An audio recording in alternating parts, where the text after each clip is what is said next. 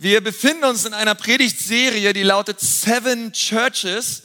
Und wir reden sieben Wochen lang über die Sendschreiben. Ja, wenn du jetzt nicht weißt, was die Sendschreiben sind, das sind so sieben Briefe an sieben Gemeinden in der Offenbarung. Die Offenbarung ist ganz einfach zu finden, ja, in der Bibel. Das ist das allerletzte Buch, also ganz hinten. Und äh, in, in Offenbarung 2 und Offenbarung 3 schreibt Johannes diese Briefe. Und diese Briefe, das sind Worte Jesu. Aussprüche Jesu, Dinge, wie Jesus empfindet und was er zu diesen sieben Gemeinden sagen möchte.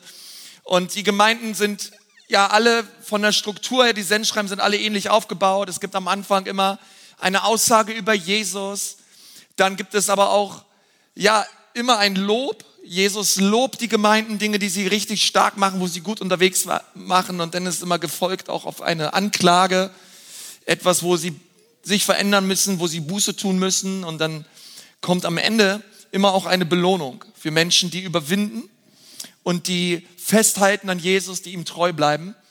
Und wir sind mittlerweile in der vierten Woche und befinden uns nun bei dieser Gemeinde in Thyatira. Sagt mal Thyatira. Thyatira, ja, ist ein schönes Wort.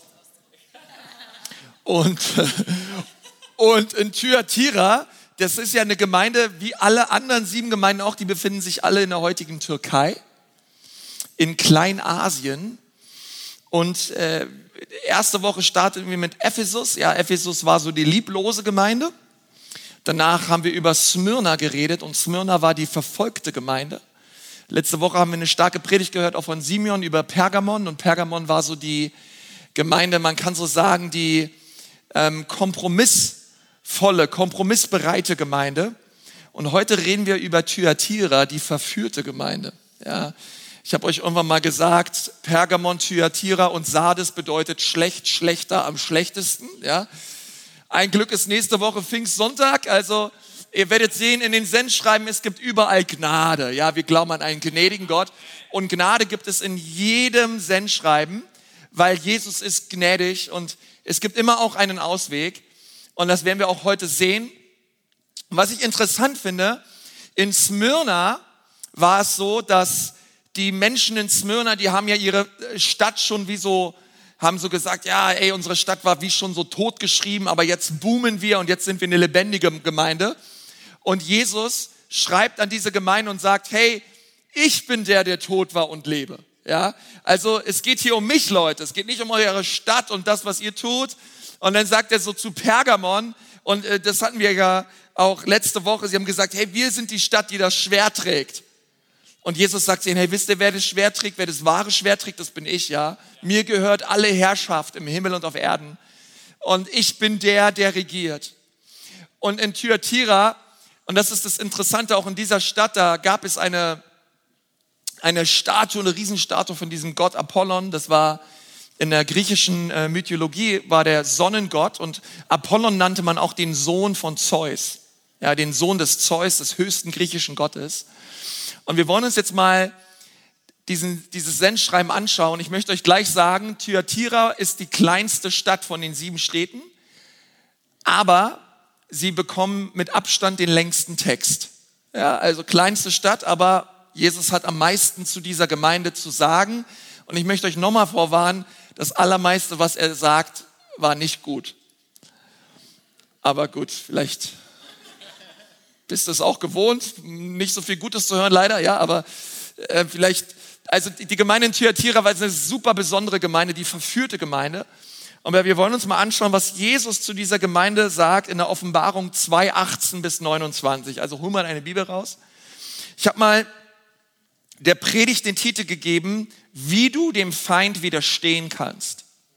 Wie du dem Feind widerstehen kannst. Ich bete nochmal und dann lesen wir zusammen den Text. Herr Jesus, wir danken dir von ganzem Herzen für dein Wort. Danke, dass wir dein Wort auch wirklich freimütig verkündigen dürfen. Danke für Gottesdienste, die wir feiern dürfen. Und danke, Herr Jesus, dass du durch deinen Geist in unserer Mitte bist. Verändere uns. Amen. Offenbarung 2, 18 bis 29. Wenn du dabei bist, sag mal, bin dabei. Okay. Auch da hinten seid ihr dabei, ja? Zu Hause? Okay. Ey, komm mal, Leute, ihr seid gut drauf. Auf den oberen Rängen. Halleluja. Vers 18, schreibe an den Engel der Gemeinde in Thyatira. Wir haben schon darüber geredet. Gemeint ist auch vom Griechischen her das Wort Botschafter. Ja, also ich glaube, das waren apostolische Leiter in der Gemeinde, die auch dieses Sendschreiben vorgetragen haben. Also an diese Botschafter soll er schreiben, der Sohn Gottes. Also was Jesus hier gleich klar macht, der Gemeinde in Thyatira, hey, hier steht zwar dieser Apollon, der sich den, der, der, der sich nennt der Sohn von Zeus, aber ich bin der wahre Sohn Gottes. Das finde ich krass.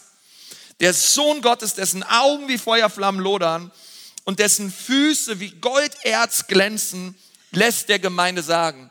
Ja, also Jesus, Augen aus Feuerflammen, er hat eine leidenschaftliche Liebe für seine Braut. Er liebt seine Gemeinde, aber gleichzeitig hat er auch Füße wie Golderz. Ja, das spricht so von Gericht. Ja, also er liebt uns mit einer leidenschaftlichen Liebe, aber in seiner Liebe muss er uns auch korrigieren. In seiner Liebe muss er uns auch Dinge sagen, die sich ändern müssen. Aber erstmal beginnt er mit Lob. Er ist immer gut, wenn wir mit Lob anfangen, ihr lieben Eltern. Amen. Ähm, ich weiß, wie du lebst und was du tust. Ich kenne deine Liebe. Er ist so cool, oder? Er kennt, er kennt die Liebe, die sie haben, untereinander, die Liebe zu Jesus. Ich kenne deinen Glauben, deine Hilfsbereitschaft und deine Ausdauer.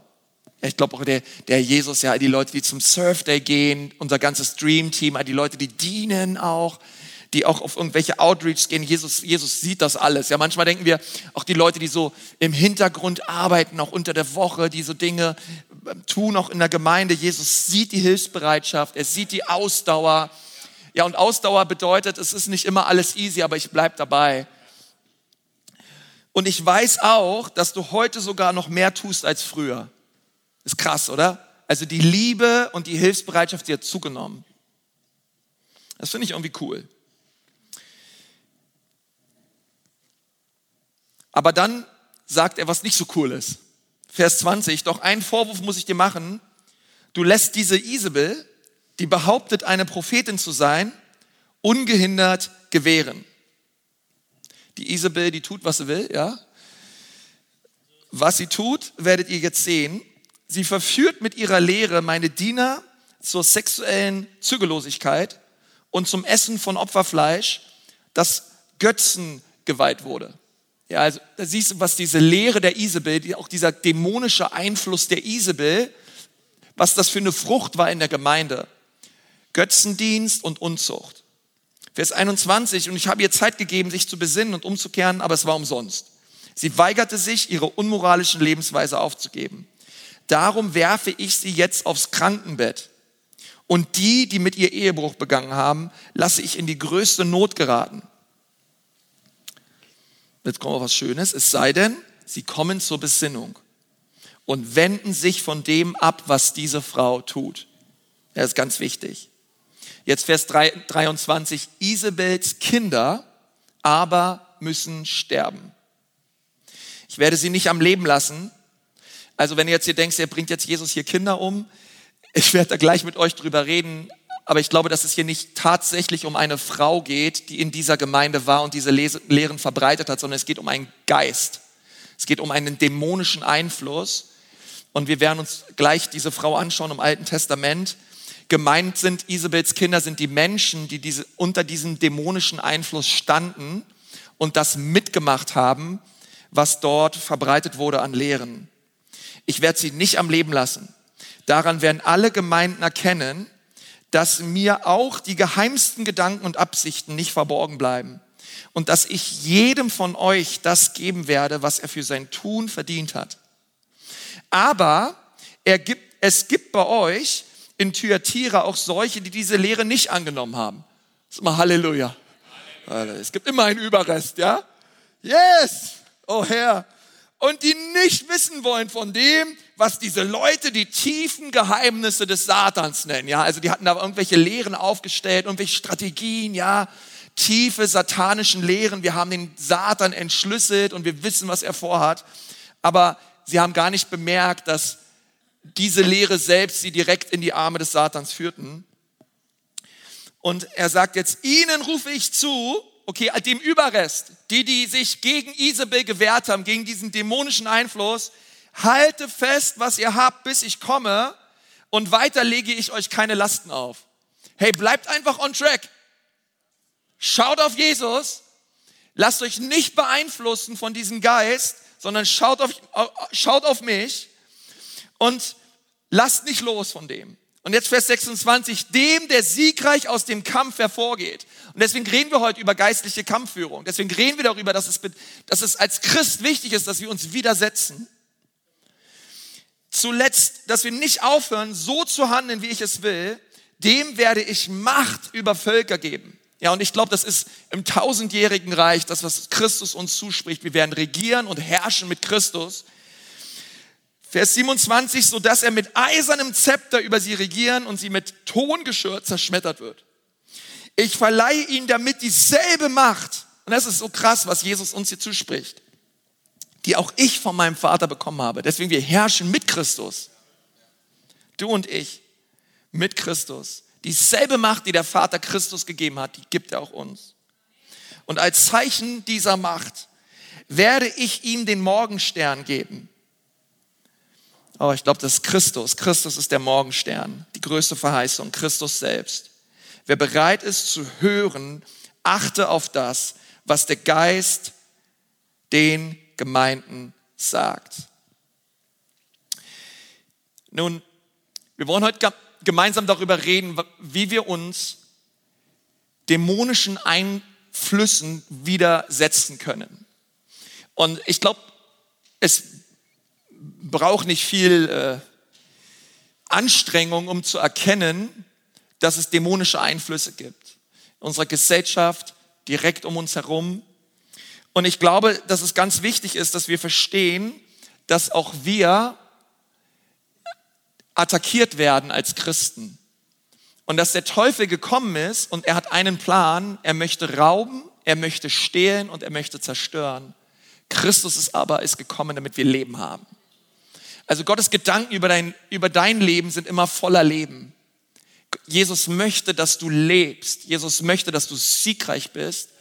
Aber der Teufel möchte das Potenzial und die Berufung, die Gott über dein Leben ausgesprochen hat, hat im Keim ersticken. Er möchte nicht, dass du siegreich bist, sondern er möchte, dass du in Niederlage lebst, ähm, gebeutet vom Teufel. Und wenn wir über geistlichen, geistliche Kampfführung reden, dann müssen wir eine wichtige Erkenntnis verstehen, eine Offenbarung bekommen. Und so lautet auch mein erster Punkt. Das Böse ist nicht ein etwas, sondern ein jemand. Wichtig, ja, das Böse ist nicht irgendwas. So, ja, es ist halt böse, irgendeine, irgendein Gefühl oder irgendwas, was wir in den Nachrichten sehen, sondern unser Kampf ist nicht gegen Fleisch und Blut, sondern gegen Gewalt, gewaltige Mächte gegen Herrscher, gegen wirklich gegen, gegen dämonische Mächte. Und äh, Paulus sagt das in Römer 12, Vers 21. Er sagt, lass dich nicht vom Bösen überwinden, sondern überwinde das Böse mit dem Guten. Das bedeutet, und hier kommt direkt ein Auftrag von Christus für uns. Du und ich, wir sind gesetzt, das Böse zu überwinden. Das ist ein Auftrag und das ist eine, etwas, was wir tun dürfen in unserem Leben. Wir werden das Böse überwinden, aber wie? Mit dem Guten. Aber es ist wichtig, dass wir verstehen, es gibt keinen, keine Neutralität hier. Es gibt kein, keine Grauzone. Entweder überwinde ich das Böse oder ich werde vom Bösen überwunden. Es gibt nur diese beiden Lager. Entweder lebe ich als Überwinder und regiere im Leben mit Christus oder ich bin selber einer, der überwunden wird. Aber Jesus hat dich dazu berufen zu überwinden. Okay? Mit deinem Gott kannst du über Mauern springen. Du hast eine Waffenrüstung an. Gebrauch sie. Und das ist unser Auftrag und unsere Berufung. Und das Gute, was hier in Römer 12 steht, das ist nicht einfach nur ein moralisches Empfinden, was halt gut und was halt schlecht ist, sondern damit ist Gottes Güte gemeint. Die Quelle aller Güte ist Gott. Gott ist gut und er tut Gutes. Und im Kontext von Römer 12 verstehen wir, dass er damit auch direkt das Evangelium meint. Die, die allerbeste Botschaft. Christus gestorben und auferstanden, aufgefahren zum Himmel. Er hat seinen Geist ausgegossen, damit wir nun siegreich leben dürfen. Und so dürfen wir verstehen und wissen, dass die Quelle dieser Güte Gott selbst ist. Und um das Böse zu überwinden, müssen wir also lebendig sein in Gott. Zugang haben zu den Ressourcen Gottes, zu seiner Weisheit, zu seiner Kraft und zu den Waffen, die uns Gott als seine Nachfolger zur Verfügung stellt.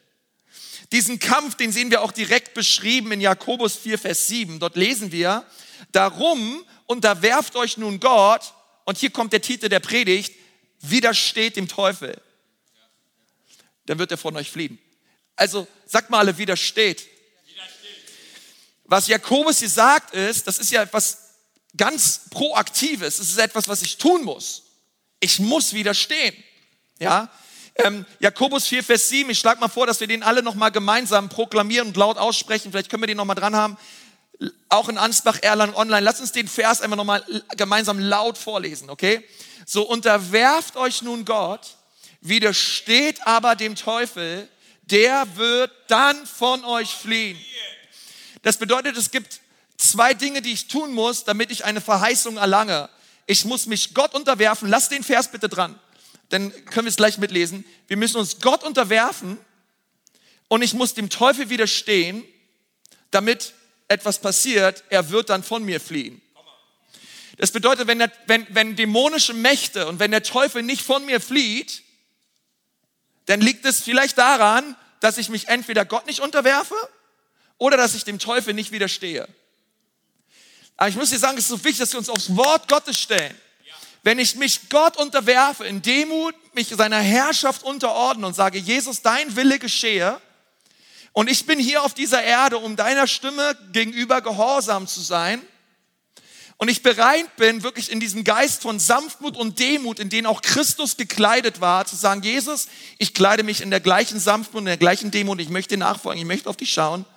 Und ich fange an, dem Teufel zu widerstehen, dann gibt uns Jesus Christus selbst die Verheißung, dann wird er fliehen dann wird der Teufel fliehen. Und das darfst du und das musst du wissen. Epheser 6, Vers 12 noch dazu. Denn wir kämpfen nicht gegen Fleisch und Blut. Ja, also dein Kampf ist nicht gegen deinen Chef, nicht gegen Kommilitonen, nicht gegen deine WG-Mitbewohner, die ein bisschen schräg drauf sind, auch nicht gegen deine Schwiegermutter oder gegen deinen Professor oder gegen irgendwen, sondern gegen dämonische Mächte, ja, Mächtige und Gewaltige. Mächtigen und Gewalten mit den Herren der Welt, die über diese Finsternis herrschen. Okay, dagegen ist unser Kampf. Nicht gegen Menschen. Wir lieben Menschen. Wisst ihr was? Wir sind sogar, ich, ich finde es so lustig heutzutage, man redet so viel über Toleranz. Wir sind nicht dazu berufen, tolerant zu sein. Wir sind zu viel, viel krasseren berufen. Wir sind dazu berufen, zu lieben. zu lieben ist viel schwieriger als tolerant zu sein. Weil wenn ich liebe, dann liebe ich dann liebe ich Menschen auch, die ganz anders sind als ich, die ganz andere Vorstellungen. Wir sind dazu berufen, unseren Nächsten zu lieben, aber wir sind dazu berufen, versteht ihr, wir lieben den Menschen, aber wir, sind, wir widerstehen einem Geist. Wir widerstehen auch manchen Geist, der hinter manchen Menschen steht und von ihnen ausgeht. Wir müssen uns dem widersetzen. Okay? Und wissen, das Böse ist nicht in etwas, sondern es ist in jemand. Und wir sind dazu berufen, wirklich jedem dämonischen Geist zu widerstehen. Kann ein Christ also von einem dämonischen Geist beeinflusst werden? Ja, absolut. Und das musst du wissen. Ähm, Satan und seine Dämonen, sie greifen Christen an. Er greift nicht wirklich Nicht-Christen an, weil die hat er schon, die sind schon auf seiner Seite. Interessant sind die, die die Seite gewechselt haben und als Christen gehören wir ja zum Bataillon Attacke. Ja, also wir sind ja, wir nehmen ja Land ein. Ja, wir gehören ja nicht zu denen, die zurückweichen, sondern wir wollen, dass immer mehr Menschen Jesus kennenlernen. Wir wollen, dass immer mehr Menschen Freiheit erleben. Wir wollen, dass immer mehr Menschen ihre Berufung und Bestimmung entdecken und einen Unterschied machen. Das gefällt dem Teufel gar nicht. Ja, hey, dass Menschen zum Glauben kommen, sich taufen lassen. Ja, und dagegen steht er auf. Und das musst du wissen. Ja, das bedeutet, wenn du unter dämonischen Einflüssen bist, wenn du unter, auch unter dämonischen Attacken dich befindest, vielleicht auch momentan, dann hat es erstmal nichts damit zu tun, dass du was falsch gemacht hast. Nicht zwangsläufig. Okay? Jesus Christus selber wurde vom Teufel attackiert. Er war in der Wüste und der Teufel ist gegen ihn angegangen, hat versucht, ihn zu verführen und Jesus hat nie etwas falsch gemacht. Okay, er war der Sohn Gottes und rein und heilig. Aber der Teufel hat versucht, ihn anzugreifen. Aber Jesus hat mit dem Wort Gottes sich ihm widersetzt. Na? Und das musst du wissen. Also, wenn wir gleich über dämonische Einflüsse reden, heißt es erstmal nicht, dass du was falsch gemacht hast, sondern es bedeutet, du hast, du bist herausgenommen worden aus der Herrschaft der Finsternis und du wurdest versetzt in ein neues Reich, in das Reich des Lichts, des Sohnes seiner Liebe. Und dieses Wort versetzt, das ist das gleiche Wort wie entrückt, ja, wie Elia und Henoch entrückt wurden. So wurdest du entrückt heraus aus der Herrschaft. Deswegen die Finsternis ist immer noch da und sie herrscht. Aber du wurdest doch rausgerissen. Ja, wie ein Topf, um, du wurdest umgetopft, ja, umgepflanzt in ein ganz, in ein neues Gewächshaus. Halleluja. Ähm, du bist jetzt Teil vom Leib Jesu. Und dort bist du und das gefällt dem Teufel gar nicht. Aber wir müssen wissen, ähm, auch wir Christen, wir werden natürlich angegriffen und, ähm, und, und, und wir können auch unter dämonischen Einfluss kommen. Aber Jesus hat uns Waffen gegeben. Nun der zweite Punkt, was können Anzeichen eines dämonischen Angriffs sein? Nun, warum reden wir überhaupt über dämonische Angriffe? Ich dachte, wir reden über diese Gemeinde Thyatira. Nun, die Gemeinden Thyatira, ähm, und da sind sich eigentlich die meisten Kommentatoren und Theologen einig, sie wurden verführt von einem Isabelgeist, einer Dämo einem dämonischen Einfluss, der in dieser Gemeinde durch Lehren Raum gefunden hat und Menschen haben angefangen, das zu glauben. Und persönlich mit vielen anderen glaube ich nicht, dass es wirklich eine Frau war, die damals lebte, die Isabel hieß und in dieser Gemeinde war. Ja, weil zwei Gründe möchte ich euch nennen. Es ist sehr, sehr unwahrscheinlich, dass jüdische Eltern ihre Tochter Isabel nennen. Isabel war die schlimmste Frau, die jemals lebte. Ja, bösartig über beide Ohren. Es wäre so, als würdest du deinen kleinen Jungen Adolf nennen oder so, ja, also nur, dass wir ein bisschen verstehen. So, das geht so in die Richtung, ja, Isabel nennst du dein, deine Tochter nicht, okay? Ähm, ich, ich kann mir auch nicht vorstellen, dass das irgendwer gemacht hat, dass es das erlaubt war. So. Ähm, und das zweite ist, gesprochen wird eben von Isabels Kindern, die sterben müssen und aufs Krankenbett geworfen werden. Und deswegen glaube ich, sind es halt Menschen, die unter den Einfluss von Isabel gekommen sind, okay, nicht, und nicht wirklich physisch, also nicht wirklich Kinder per se, ja, sondern Menschen, die einen ähm, Geist auf den Leim gegangen sind und die angegriffen wurden vom Teufel. Aber mir geht es darum, dass wir dem Feind widerstehen. Und es ist ja völlig egal, ob es ein Isabel-Geist ist oder ein unversöhnlicher Geist oder ein lüsterner Geist oder ein stolzer Geist. Wir, wir sind dazu gerufen, dem Feind zu widerstehen. Du bist dazu gerufen, dich dem Feind zu widersetzen. Und ähm, es gab in dem Alten Testament, und da kommt dieses Wort her, gab es eine Frau, die hieß Isabel. Und sie war eine heidnische Königstochter eines philistischen Königs und die hat so mit dem Ahab angebändelt und der Ahab war König über Israel und sie hat ihn geheiratet eigentlich nur, um mehr Macht zu bekommen. Ja, sie hat sich so rein, rein geheiratet dort. Und Isabel war eine, man kann echt sagen, eine hochgradig okkulte, dämonbelastete Frau. Ähm, die, ihr Staff-Team, ja, also ihre Angestellten bestanden eigentlich nur aus Baalspriestern, Aschera-Priestern und sie hat den kompletten Baalskult hineingebracht nach Israel. Ja, deswegen hat Jesus immer gesagt, lass die Finger von den heidnischen Frauen, denn sie bringen ihre Götter ins Land.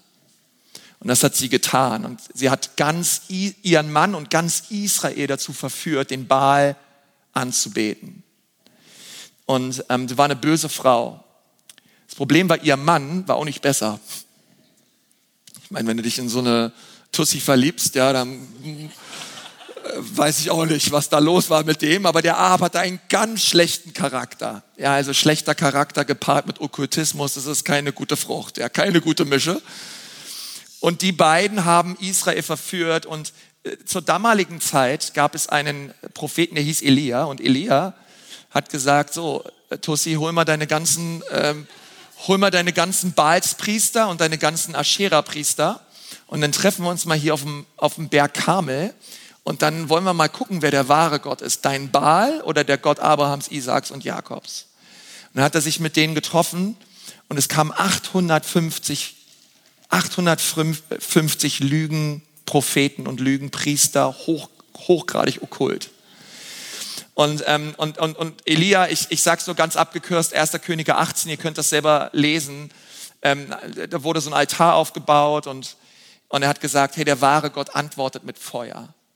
Und die Baalspriester haben über Stunden versucht, ja, die haben sich selbst kasteilt, haben versucht, irgendwie Feuer vom Himmel zu beschwören. Aber es kam natürlich nichts, weil es gibt nur einen wahren, lebendigen Gott und das ist unser Gott. Und nichts ist passiert und dann war Elia dran und es kam Feuer vom Himmel. Er hat zu Gott gebetet. Gott kam, er hat vorher den ganzen Altar noch mit Wasser getränkt. Feuer kam und boom, und er hat die Priester genommen und hat an diesem Tag 850 Priester umgebracht.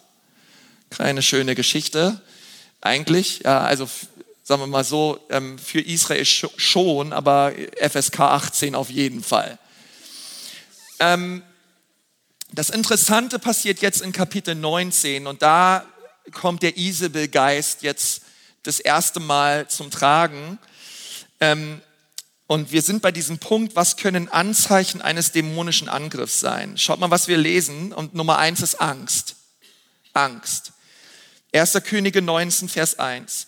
Ahab erzählte Isabel alles, was Elia getan hat und wie er die Propheten mit dem Schwert umgebracht hat.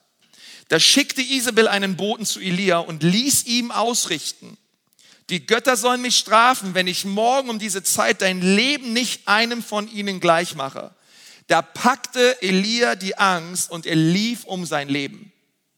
Und an diesem Vers bin ich schon öfter verzweifelt, weil ich es nie verstehen konnte.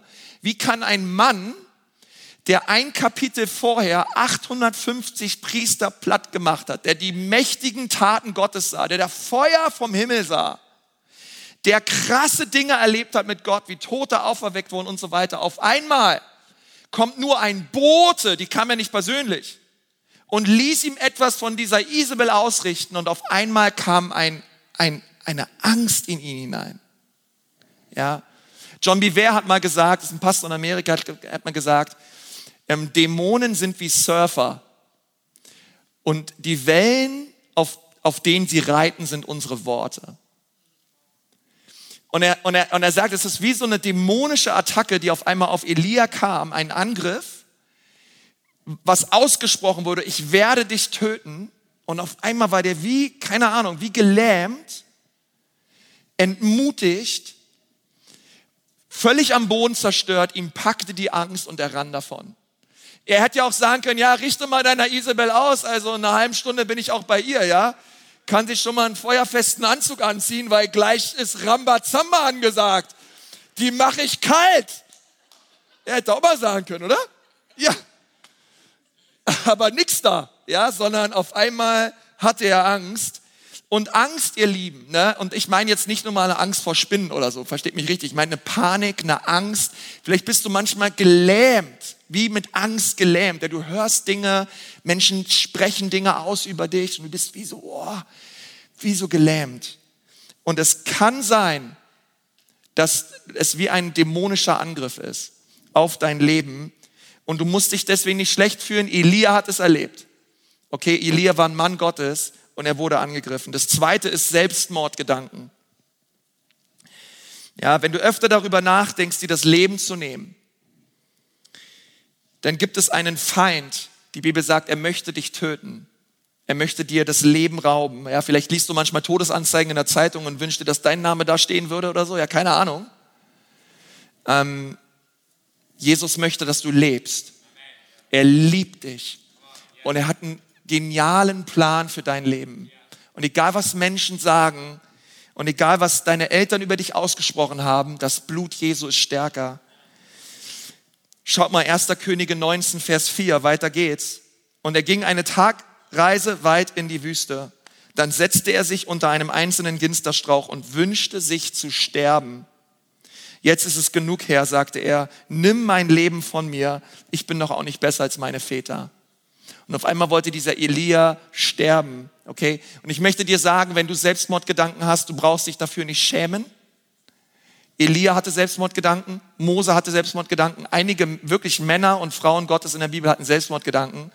Das Wichtigste ist wirklich, dass du dir Hilfe holst, dass du darüber redest, ja, dass du ähm, ja in deiner Kleingruppe, dass du zu deinem Pastor, deinem Campuspastor vor Ort gehst oder dass du einfach zum Gebetsteam gehst und sagst, hey, diese Gedanken habe ich und dann bringen wir Licht hinein in das Dunkel und wollen dich unterstützen und wollen dich supporten weil wir glauben, dass Jesus einen viel, viel besseren Plan hat für dich. Nummer drei ist extreme Müdigkeit. Okay, extreme Müdigkeit. Und ich meine nicht nur eine Müdigkeit, wir sind alle mal müde, ja. Gestern war ein langer Champions League Abend, wir sind alle mal müde. Ähm, aber ich meine eine extreme Müdigkeit, weißt du, wie eine, wie ein stetiges Ausgelaugtsein, ein, ein, ein, eine, ein, wie etwas, was sich permanent in den Boden zieht. Ähm, schauen wir, was wir in Vers 5 lesen.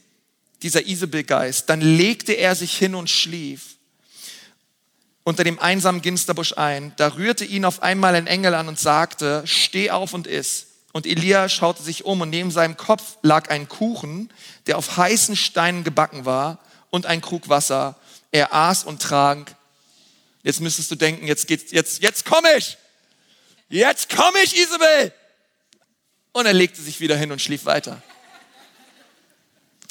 Ja, diese extreme Müdigkeit manchmal und da und da manchmal kann es auch sein, dass dass wir dagegen aufstehen müssen, ja und sagen, nein, das, das ist jetzt neue Energie und neue Kraft und neues Leben in meine Knochen, in meine Zellen, vom Scheite bis zur Sohle in Jesu Namen.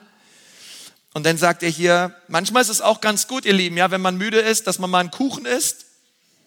Come on, ja? verschreibe ich euch jetzt mal, ja, wenn du müde bist, ist ein Kuchen machen Nickerchen, ja, das ist, was die Bibel sagt, ja. Das vierte ist ähm, sexuelle Unmoral oder Unzucht, ja, man kann auch sagen Unreinheit jeglicher Art. Und da kommen wir jetzt zu der Gemeinde in Thyatira, Offenbarung 2, Vers 20. Doch einen Vorwurf muss ich dir machen, du lässt die Isabel, die behauptet, eine Prophetin zu sein, ungehindert gewähren und dabei verführt sie mit ihrer Lehre meiner Diener zur sexuellen Zügellosigkeit. Und auch das möchte ich dir sagen, ähm, wenn du momentan in einer Zeit bist von sexueller Versuchung, ähm, wo du auf einmal merkst, und manchmal kommt das vielleicht wie so über dich, ja, dass du auf einmal so in, in, auf einmal in so Versuchung gerätst, ja, du hast es gar nicht gesucht, es hat dich gesucht und es hat dich gefunden, ja. Auf einmal merkst du, du, du, du äh, sei es über Pornografie im Internet, sei es über Gedanken, vielleicht eine Affäre zu haben mit einem anderen Partner, ja, oder manchmal kommen so Sachen wie aus dem Nichts. Ja, auf einmal merkst du, wie so was Unreines in dein Herz möchte. Und ich möchte sagen, es kann ein dämonischer Angriff sein. Und es ist wichtig, dass wir dem widerstehen. Und es ist wichtig, dass wir da aufstehen. Es ist wichtig, dass du mit deinem Ehepartner darüber redest und sagst, hey, weißt du was? Momentan werde ich angegriffen. Ja, ich will das nicht, aber ich merke, ähm, ich, ich auf die, die Bilder und die Eindrücke, sie, sie, sie, sie springen nur so auf mich zu.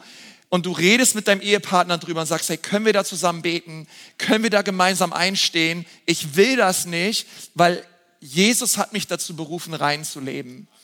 Und es ist wichtig, dass wir diesem Geist widerstehen, okay? Und das ist ein massiver Geist von Unmoral und Unzucht, der, der auch in unserer Gesellschaft da ist. Aber Jesus hat uns dazu gerufen, rein zu leben und, ähm, und ihm nachzufolgen. Können wir Amen sagen, oder? Ja, okay, ich dachte schon, ich wusste es doch. Und Nummer fünf, und das ist so der letzte Punkt, Götzendienst. Ähm, doch einen Vorwurf muss ich dir machen. Du lässt diese Isabel, die behauptet, eine Prophetin zu sein, ungehindert gewähren und dabei überführt sie mit ihrer Lehre meine Diener zum Götzendienst. Ja. Und dieser Götzendienst, und ihr wisst, ein Götze kann alles werden, was den Platz Jesu in unserem Herzen einnimmt. In der Gemeinde in Thyatira war es so, dass dort, dass es dort Tempel gab, dort gab es Götter, Dort gab es so Zünfte von Bronzeschmiedern. Ja, die Stadt war bekannt dafür, dass Bronze geschmiedet wurde. Und bei diesen Zusammenkünften in diesen Zünften, hey, da wurden Göttern Göttern geweiht, da, da war sexuelle Unmoral und die Christen, die selber als Bronzearbeiter unterwegs waren, die mussten zu diesen Zünften kommen. Und die waren ständig herausgefordert, mache ich da mit, ja? Oder lasse ich es sein? Und wir sind auch dort aufgerufen, kompromisslos Jesus nachzufolgen, ihm den Ehrenplatz zu geben in unserem Leben. Nun, jetzt kommt die, die wichtigste Frage und mit dem Punkt möchte ich abschließen. Wie kann ich, wie kann ich jetzt das Böse überwinden? Wie kann ich dem Feind widerstehen? Dazu eine Bibelstelle aus Kolosser 2, Vers 13 bis 15. Und ich möchte euch sagen, die ist absolut herrlich. Er hat euch, die ihr tot wart, in den Übertretungen und dem unbestimmten Zustand eures Fleisches mit ihm lebendig gemacht. Herr, Jesus hat dich lebendig gemacht. Wie hat er es getan? Indem er euch alle Übertretungen vergab. Und er hat die gegen uns gerichtete Schuldschrift ausgelöscht, die durch Satzungen uns entgegenstand. Und er hat sie aus dem Weg geschafft, indem er sie ans Kreuz heftete.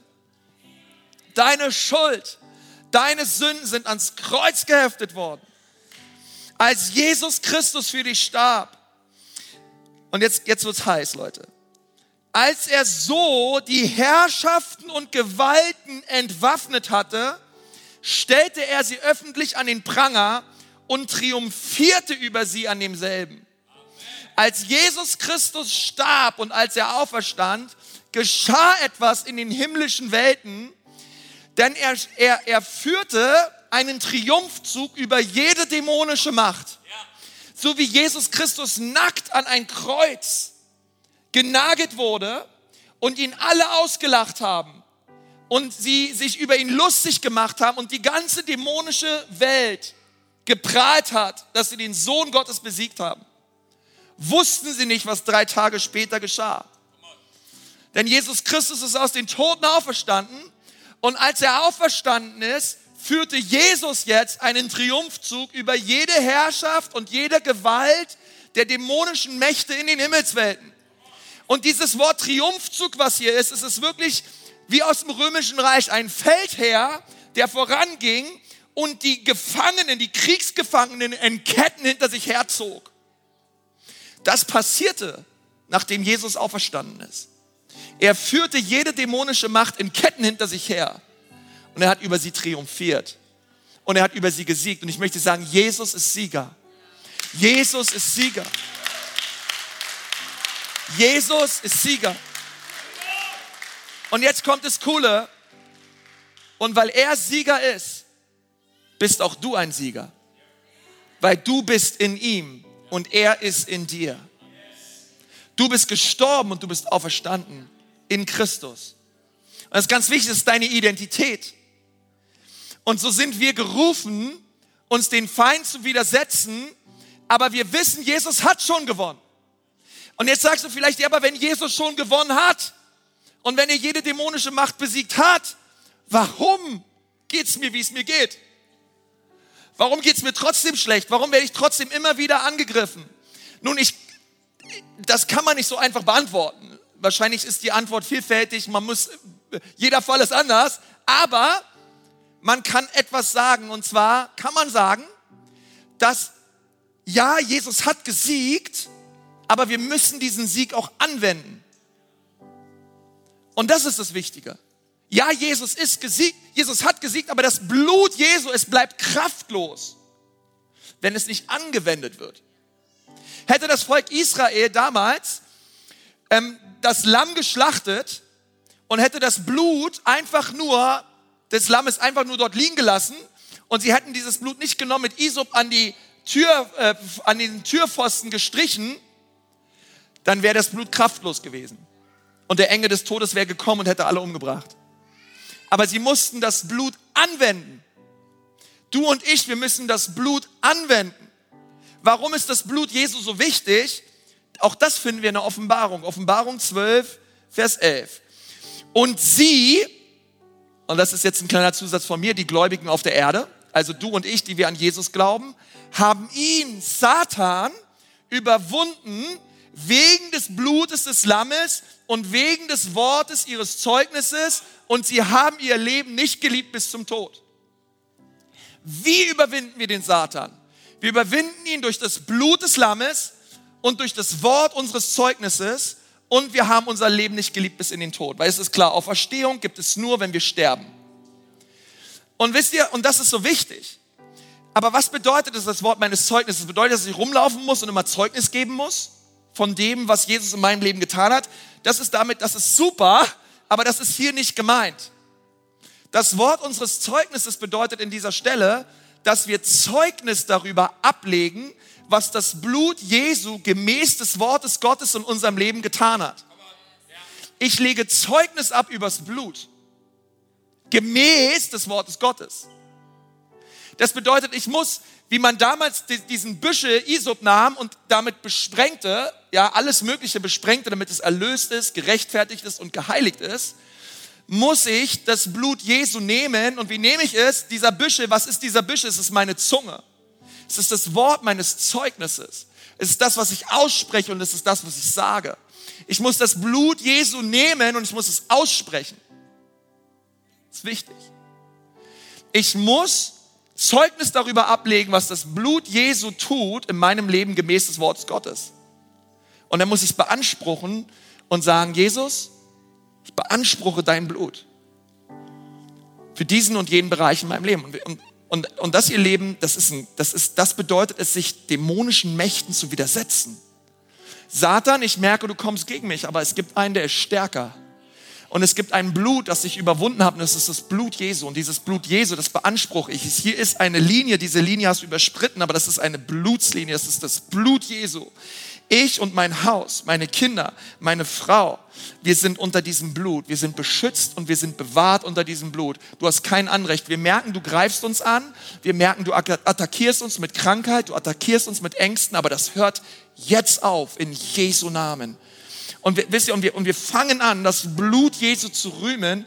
Aber das ist wichtig, verstehst du, weil die Angriffe, die du hast, es ist nicht einfach nur emotional oder manchmal einfach nur so ein Gefühl oder so, sondern es sind dämonische Angriffe, aber wir müssen uns diesen entgegensetzen. Wir müssen das Blut Jesu nehmen und dagegen angehen. Komm on, seid ihr noch da, ja? Wir müssen dagegen angehen. Das ist ganz, ganz entscheidend. Und das haben die Leute in Thyatira nicht getan. Und deswegen kam Isabel und hat verführt und hat die Leute kaputt gemacht. Und weil das so wichtig ist, habe ich ein Gebet dabei, was wir mal gemeinsam aussprechen können. Ein Gebet, wo wir das Blut Jesu jetzt beanspruchen. Und ich lade dich mal ein, dass wir dieses Gebet einfach nochmal gemeinsam jetzt proklamieren. Ja, ähm, auch in Ansbach, in Erlangen, online. Vielleicht können wir mal gemeinsam aufstehen. Und das, das kannst du schon mal ein bisschen üben. Ja, du kannst dir die Predigt auch nochmal später anschauen und dir das runterschreiben.